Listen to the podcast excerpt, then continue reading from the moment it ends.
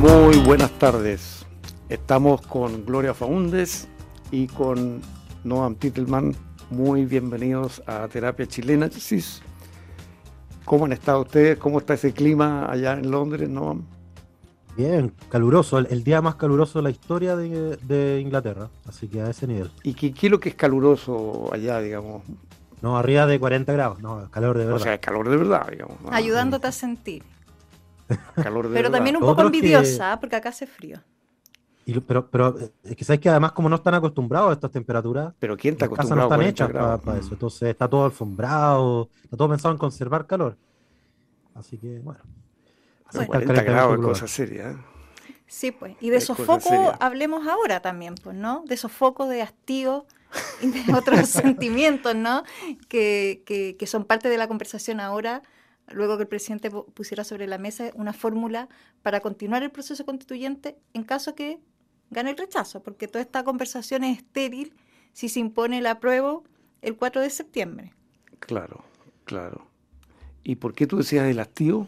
Bueno, porque eso es uno de los argumentos que está sobre la mesa también, ¿no? Respecto de que el presidente dice que el proceso constituyente se debe repetir en idénticas condiciones respecto al que vivimos, y eso es una convención. Entonces ahí la discusión es si hay gente que está tan hastiada del proceso mismo, de que ha sido eterno, en algunos casos tedioso, eh, con muchas tensiones sin duda, que finalmente la gente diga, no, ¿saben qué? No me banco esta repetición, no quiero una segunda parte, nunca han sido buenas, aprobemos, el 4 de septiembre. de que la corta. Claro, y lo novedoso ahí es que la discusión ya no se pone sobre el texto y su ventaja o desventaja, sino que se pone sobre el mecanismo que continúa. Y quizá ahí está la astucia del gobierno. Pues. ¿Qué crees tú, Noam? Tú que los conoces mejor que nosotros, su cabeza. a ver, yo... Como que la palabra tío se tomó la agenda estos días, no sé, apareció en un montón de, de discusiones no sé, yo, yo sí confieso que siento un poco hastío, pero yo quizás la gente, siente hastío con, nosotros que hablamos tanto del tema, pero no creo que mueva el voto o algo así. O sea, eh, de hecho, si es que fue la apuesta del gobierno, fue una mala apuesta, porque si uno ve la encuesta, creo que la última, no me acuerdo si la de la, del desarrollo o la academia, 70% decía que había que continuar el proceso constituyente si ganaba el rechazo. Entonces, hastío no se ve mucho, no, no, no, no sé si tendrán ellos otro estudio. Yo más bien siento que todos tenemos la tentación de ver grandes juegos de ajedrez con tres jugadas adelante, pensando en, en, que como que los políticos son grandes estrategas y a veces hay mucho de, qué sé yo, de apagar incendios. Y esto tiene sentido, a ver, por dos razones, porque esta es mi interpretación, yo por favor no he hablado con nadie. Eh, el gobierno o sea, si es que todas las cosas seguían tal cual como estaban ahora, o sea, si la tendencia se mantenía, si uno hace una línea recta de cómo veníamos hasta ahora y la proyecta hasta el plebiscito, gana el rechazo. Punto. O sea, no, yo creo que a esta altura seguir negando esa tendencia es muy... Voluntarista. Voluntarista, esa es la palabra. Eh, pero, pero, por lo tanto, a los que crean que hay alguna posibilidad de que gane la prueba es porque cambia la tendencia, porque se sacude el tablero, porque algo se mueve. Entonces, en ese sentido, es verdad que los que van adelante, siempre esto pasa también en las elecciones presidenciales, ¿no? El que va como puntero quiere que se muevan las cosas lo menos posible y el que va más atrás mueve el tablero. Entonces, en ese sentido podría llegar a beneficiar a la, a prueba.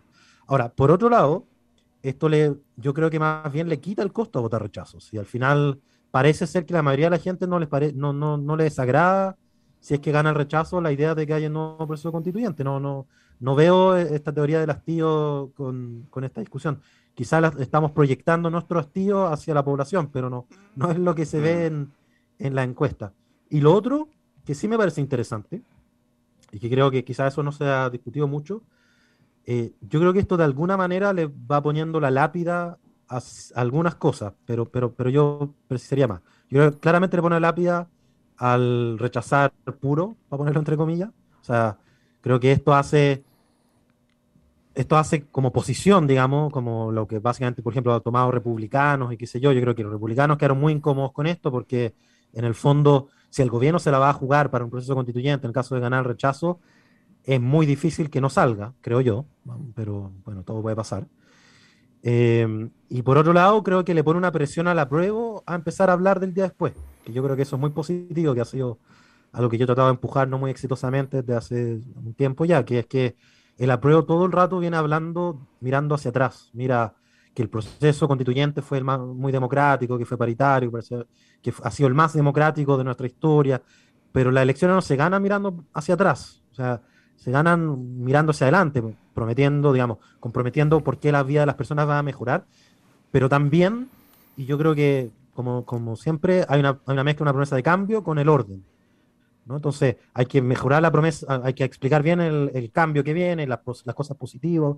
Parece que el tema de derechos sociales es lo positivo, pero también darle orden. Y yo creo que el, hasta ahora la prueba ha sido muy tímido para hablar del día después, para hablar de qué cosas le cambiaría la, al texto.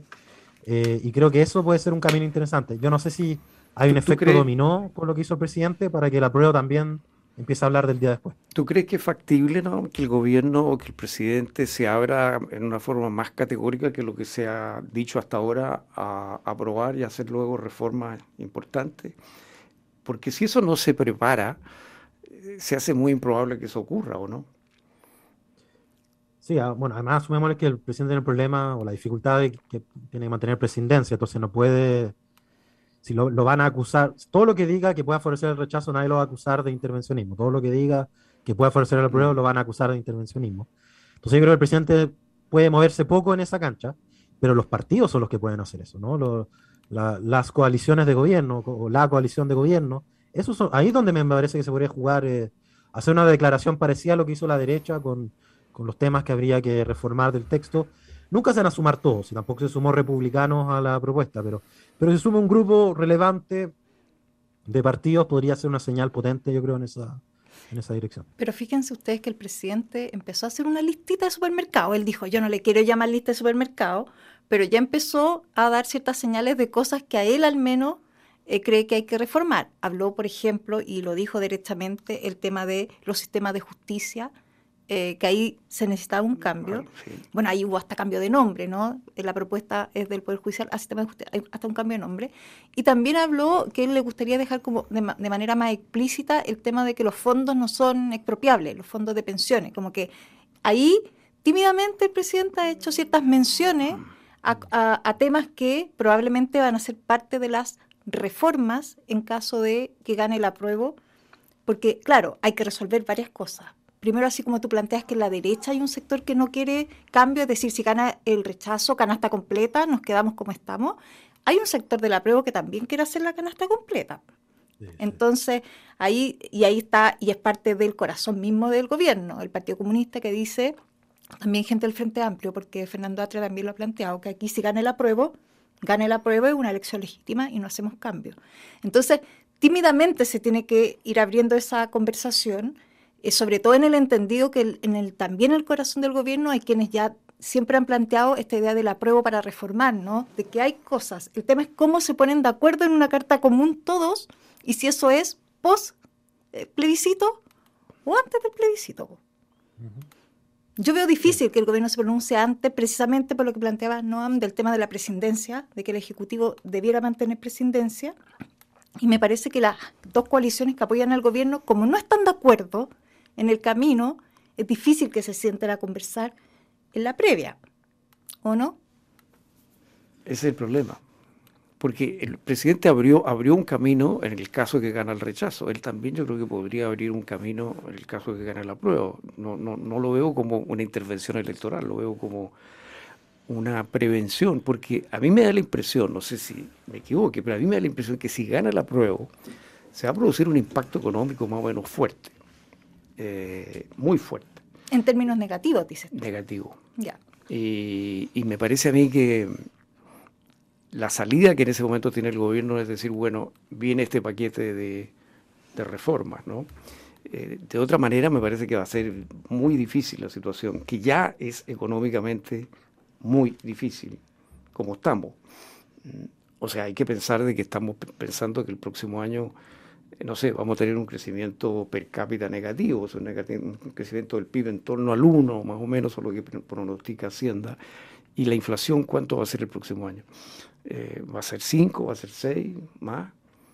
O sea, eh, la situación económica es muy, muy grave.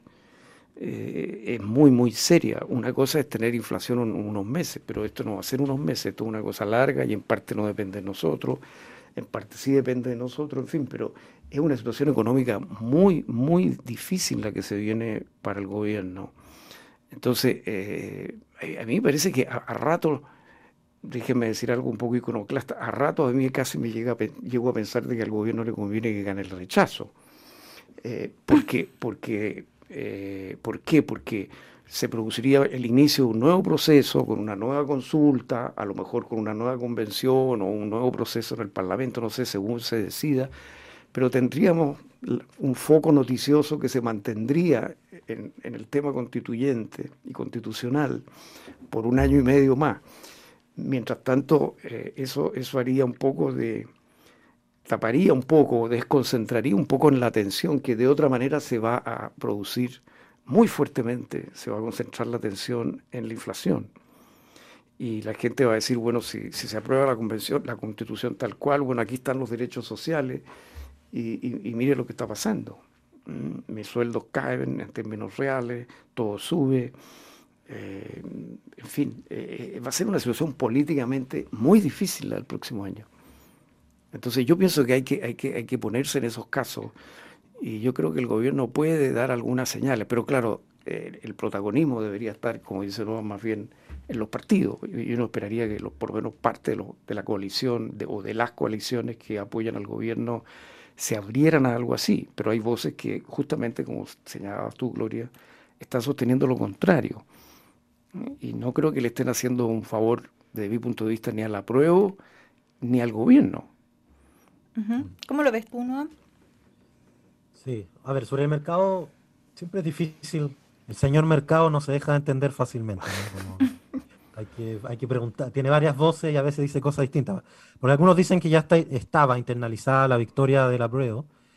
Eh, incluso me acuerdo, este informe que causó cierta controversia de mm, Morgan Stanley decía eso mismo, o sea, decía que ellos creían que pese a lo, no sé si todavía lo creen, pero en ese momento creían que pese a la encuesta todavía iba a ganar el apruebo. Y todos estos meses que en que parece que la balanza está inclinada hacia el rechazo, no se ha visto mayor optimismo en el señor mercado, aunque no sé, la verdad, creo que eso siempre es discutible. Pero por otro lado, y, esto a propósito de lo que hablamos la semana pasada, que siento que me fui con tarea, porque no sé si había argumentado bien por qué yo soy de los eh, aprobar para mejorar, entonces quería argumentar por qué a mí me parece que es los incentivos en el caso que ganen el apruebo están más alineados a reformar que si es que gana el rechazo. Y básicamente yo lo veo de la siguiente manera. Si gana el apruebo, y por eso digo, a propósito lo decía Arturo, yo creo que sería bueno que se comprometieran a los cambios antes, pero yo estoy seguro que si gana el apruebo, igual van a haber reformas. Y por lo, porque me parece que los incentivos están puestos de esa manera. Y lo veo, por ejemplo, en toda la discusión de plurinacionalidad. Si el, este Congreso le toca discutir sobre plurinacionalidad y va a tener que implementarla y va a tener que discutirla un montón, significa que la plurinacionalidad se va a discutir sin ningún escaño reservado cuando se discuta cómo eh, eh, el texto constitucional en el Congreso va a ser sin ningún escaño reservado. Cuando se discuta sobre el sistema político y sistema justicia, va a ser con la derecha controlando la mitad en lugar de un cuarto. Cuando se discuta eh, derechos sociales, va a ser con las coaliciones que tienen dos tercios en, la convención, teniendo apenas un tercio en el Congreso. O sea, la, correlación de fuerza del Congreso no tiene nada que ver con la convención. Y hay fuerzas que están en el Congreso y que es, probablemente su visión de cómo debe ser la constitución no es la que se impuso en la convención, porque, no, porque su representación en el Congreso es mucho más fuerte que en, la que en la convención. En cambio, por el lado de la derecha, la reforma descansa básicamente, eh, y no lo digo eh, irónicamente, pero descansa en un sentido republicano de los, de los congresistas de derecha, que tengan una, un sentido de responsabilidad republicana, digamos, de respetar el plebiscito de entrada, de, de entender que una constitución tiene que ser ponerlo entre comillas, pero la casa de todos y que tiene que haber un nuevo acuerdo y que no se pueden quedar con esto. Que yo no niego, yo no, no quiero ser cínico, si yo creo que efectivamente hay parlamentarios de derecha que se mueven por eso, pero no son los incentivos, o sea, los incentivos, digamos, viendo sus votaciones anteriores, sus posiciones con respecto a la constitución del 80 hasta hace dos meses atrás, no, no, no empujan en esa dirección. Entonces yo creo que si gana la prueba, van a haber reformas. Yo creo que eso Entonces, esos apruebos que, esos apruebos duros que no quieren hablar de la reforma, creo que se están autoengañando. O eso no. Incluso el gobierno va a necesitar reformas. Si al final un texto nuevo que se implementa tiene ajustes. No, no, no, no, o sea, ningún texto es perfecto. Solo hay una especie de ubris de algunos convencionales de creer que hicieron un texto tan perfecto que no se necesita ningún ajuste. Eso, eso nunca ha pasado. O sea, los textos famosamente tienen eh, correcciones, digamos, eh, ajustes. Hay artículos que solo en la práctica uno puede ver la, cómo funcionan y tiene que ir ajustándolo y eso está bien, eso es necesario. O sea, por favor, ¿cuándo, ¿cuándo las constituciones han sido perfectas? Ni la constitución de Estados Unidos sobrevivió sin los famosos amendments, ¿no? Como que obviamente necesitan hacer eh, modificaciones. Pero fíjate que si la conversación se traslada derechamente a desde dónde es más fácil eh, reformar, que parece que eh, hacia allá esa es la dirección en la que vamos, Ernesto Tone el fin de semana planteaba una tesis eh, totalmente distinta a la tuya, porque él plantea que es más fácil reformar desde el rechazo que desde el apruebo. Mm. Y lo planteaba en el sentido de que desde el rechazo hay cierta, ya instalada, cierta obligatoriedad política e incluso social respecto de que se necesita una nueva constitución. Entonces, quienes defienden esta constitución, que es la vigente en caso, eh, que es la que, digamos, debería quedar sobre la mesa en caso de que gane el rechazo, es insostenible esa situación. Y además la derecha ha dado pasos demasiado grandes para retro, retroceder, digamos. Es decir, sería una mancha en su historial político. Yo no digo que, que, que haya aquí sobre esto eh, conclusión alguna, pero me parece que el costo político de retroceder es demasiado fuerte. Y en el caso del apruebo, lo plantea eh, Otone, pero también lo, eh, lo plantea otra gente, que tiene que ver con que ganar es muy importante en una elección. Ganar te da una legitimidad que tú tienes y después tienes que decir, ¿y por qué voy a cambiar si gané? Y una elección se trata de ganar. Y ojo también que en ese caso de gana el apruebo, se instala el apruebo, está la nueva propuesta constitucional que es la que queda vigente y también ella tiene mecanismos propios de reforma, ojo ahí, que tampoco queda claro si son tan fáciles de salvar, porque ellos, ellos plantean efectivamente quórum de cuatro séptimos, que uno puede decir ya si no avanza la reforma ahora son menores a los actuales, pero sobre ciertos ítems que son como el corazón de la nueva propuesta, plantea que tiene que haber dos tercios plebiscito ciudadano. Entonces, también ahí quizás la, la dirección es que la voluntad política se hace más dura de aplicar respecto del apruebo. Te digo los argumentos que da desde el otro mm. sector, ¿no? Esto, es casi matemático, cuando debiera tratarse de un texto y de votar con cierto interés sobre las cosas que se proponen. Al final, esta va a ser una ecuación matemática para, para tomar el voto. Sumar los votos, sumar y restar los votos. claro, claro. Entonces, como te digo, es una discusión, digamos, respecto de, de, pero dónde a mí, a mí me parece que, que, que si se intenta un nuevo texto, porque ganó el rechazo, eh, yo esperaría que eso requiriera cuatro séptimos, o sea, que eso supone aprobar la propuesta que ha hecho Jimena Rincón, qué sé yo. Oye, y ahora hay una más ambiciosa, que es la propuesta que pone sobre la mesa el Partido Socialista, que aún baja más eh, la necesidad de quórum y pone mayoría simple. Entonces, ahí pero respecto a las leyes orgánicas, me pareció. Claro, pero va bajando los umbrales de reforma de la actual constitución claro, pero si se ocurre, se ocurre eso, que tú logras una nueva constitución por cuatro séptimos, eh, porque no creo que una constitución pueda ser por, simple, por mayoría absoluta, o sea, la constitución tendría que ser por cuatro séptimos, igual eso habría que plebiscitarlo. Entonces, en ese sentido me parece que eh, no, es que, yo no creo que, que, la fórmula de transición que se estableció en la convención sea más dura, dices tú. Tantos candados. O sea, me parece que cuatro séptimos más plebiscito me parece razonable. A mí. Eh, no, lo veo imposible. Ahora, obviamente eso requiere una, capacidad política para que la gente vote las reformas que se están proponiendo. Y por el otro lado, me parece que si gana el rechazo, es lo que habría que hacer. Habría que hacer un nuevo texto que habría que definir primero cómo se elabora, y eso tendría que ser un primer plebiscito, un plebiscito de entrada, como, como el que tuvimos, con tal vez no las mismas alternativas, pero una de ellas tendría que ser la que plantea Sobre el, el mecanismo planteas tú. Claro, porque tiene que haber la opción de la convención. A lo mejor la otra opción será el Congreso o una forma mixta, no sé, pero... Un comité de expertos se habla pero también sobre Yo la eso lo mesa. veo muy difícil, lo del comité de expertos. Creo que el comité de expertos puede asesorar, pero... Pero fíjate que tiene mucha buena intención en las encuestas el comité de expertos. Sí. Que también uno podría decir que es un espejo del hastío, ¿no? Y volvemos de nuevo al inicio de la Sí, conversación, sí. que sea reflejo del hastío que generó esta convención que, tiene muchas bondades, o tenía muchas bondades quizá en, el papel, pero que su concreción, eh, yo creo que nadie puede sostener que, que fue armoniosa, ¿no? Es decir, ahí se produjeron problemas serios eh, de convivencia y, y político y de entender el rol que tenían. Es decir, sobre eso a mí me parece que no debiera haber mucho debate, ¿no? Hay, hay- hubo Sí, un problema. No, ahí. hubo, eso, eso no hay duda. Pero yo lo que veo que un, un comité de expertos tendría que ser algo que, que pasara luego por el Parlamento. No, no me parece factible que un comité de expertos simplemente vayamos a una, a una a un plebiscito y no creo que eso tuviera, aunque se aprobara, no creo que eso tuviera verdadera legitimidad. De hecho, fue, esa fue la fórmula un poco de la Constitución del 80, la- que después se reformó el año y se plebiscitó el año 89, ¿no? Y, claro, un acuerdo de expertos avalado por el gobierno y eso va y se plebiscita. Esas cosas no, eh, yo creo que estamos ya en otra época. Por mucho que las encuestas hoy día reflejen eso, me parece que no se sostendría. Y apenas eso empezara a funcionar, empezarían las críticas, los problemas, las- fin, no. Yo creo que sí puede jugar un papel, y deben jugar un papel los expertos, pero más bien de asesoría, pero la decisión yo creo que tiene que estar en una convención o en, o en el Parlamento, o en una fórmula mixta de ese tipo, con, como, como se planteó, no sé. Puede que las reglas del juego no sean las mismas, pero tiene que haber, me parece, una, una decisión ciudadana para validar el mecanismo.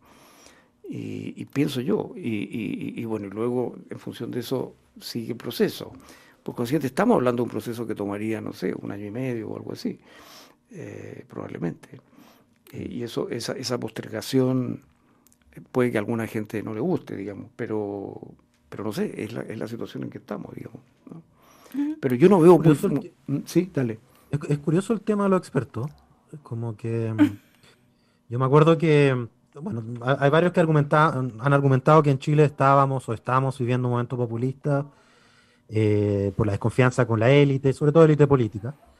Pero en general, en las encuestas que yo recuerdo haber visto, los expertos eh, siempre han tenido bastante valoración positiva en la población, incluso en el momento, quizá entre comillas, más anti-élite.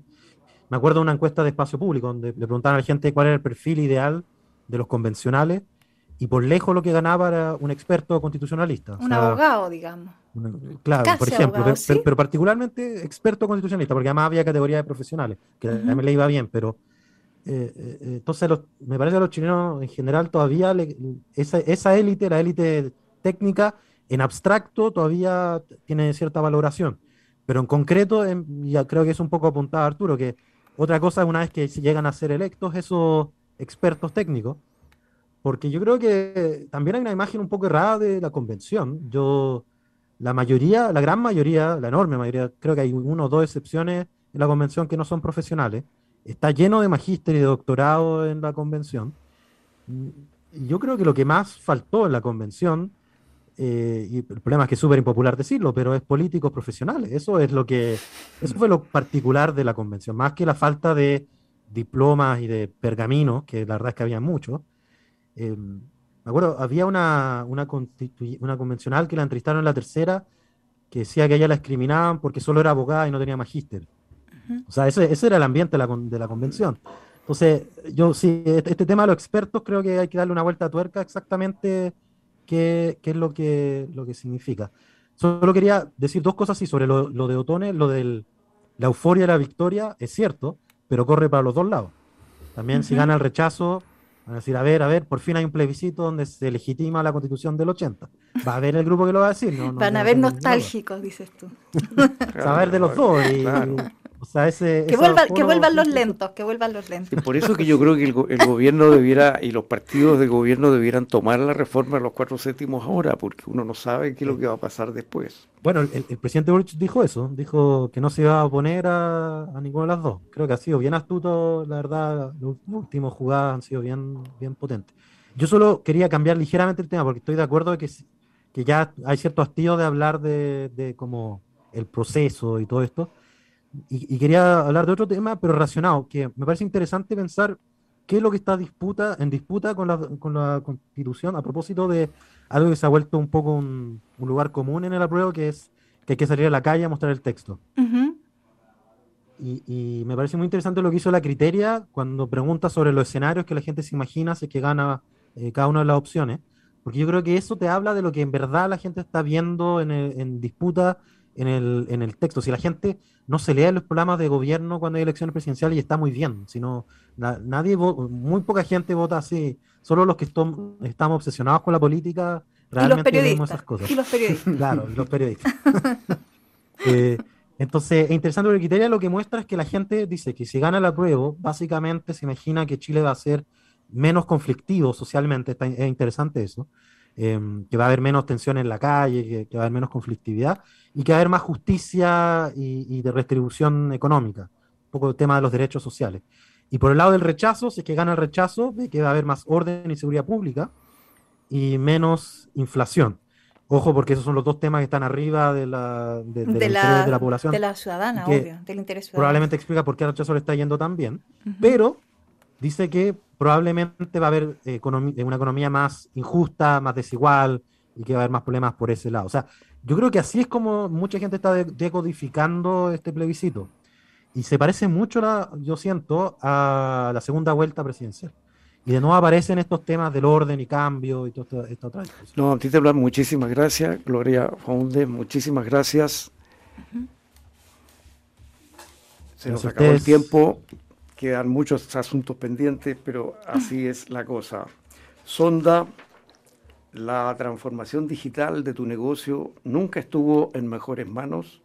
En Sonda trabajan para que disfrutes tu vida, innovando y desarrollando soluciones tecnológicas que mejoran y agilizan tus operaciones. Conócelos hoy, Sonda, Make It Easy. Y a continuación, información privilegiada al cierre y luego sintonía crónica Epitafios junto a Bárbara Espejo y Rodrigo Santamaría. Muy buenas noches. Muchas gracias, Gloria. Muchas gracias, Buenas noches.